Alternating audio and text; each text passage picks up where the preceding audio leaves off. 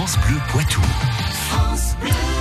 7h21, l'histoire du Poitou. On retrouve maintenant Patrick Citeau et nous sommes aujourd'hui à Montamisé dans la Vienne au milieu du 19e siècle. Patrick, comme partout en France, une taxe plutôt particulière entre en vigueur. Et à l'époque, c'est le meilleur ami de l'homme qui est dans le collimateur. Nous sommes en 1855, le 2 mai. Le gouvernement de Napoléon III fait voter une loi un peu particulière, vous allez voir.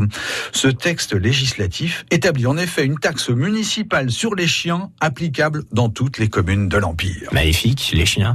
Comment l'application de cette loi se déroule-t-elle alors à Montamisé Eh bien, le conseil municipal de l'époque, dont le maire est Alfred Balu, se réunit pour délibérer. Les élus adoptent les bases de la taxation selon les tarifs suivants. Pour les animaux de première classe, qui concernent les chiens d'agrément ou servant à la chasse, la taxe est de 2 francs.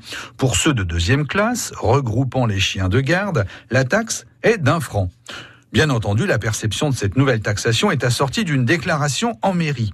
Les propriétaires de chiens doivent donc venir déclarer leurs animaux à l'hôtel de ville. Et quelle est la, la réaction de ces propriétaires? La différence de tarif entre les deux classes pousse probablement certains d'entre eux à déclassifier leurs animaux. Comment prouver qu'un chien de garde n'est pas également dévolu à la chasse, par exemple? Du coup, de nombreux problèmes juridiques voient ainsi le jour, des soucis et des questionnements dans l'application de la loi qui donneront lieu au développement d'une jurisprudence très dense. Et pendant combien de temps euh, cette loi sera-t-elle en vigueur à Montamisé Il faut attendre le 1er janvier 1963 pour que le conseil municipal en décide l'abolition. La loi sera finalement supprimée dans toute la France en 1971, mettant un terme à cette histoire qui avait du chien, reconnaissez-le.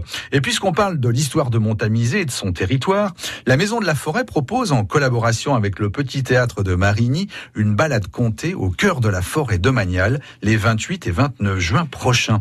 Intitulée Si Moulière m'était compté, balade insolite au clair de lune, ce rendez-vous inédit vous emmènera à la découverte de drôles de personnages qui compteront l'histoire de la forêt à travers les siècles. Merci Patrick Citeau.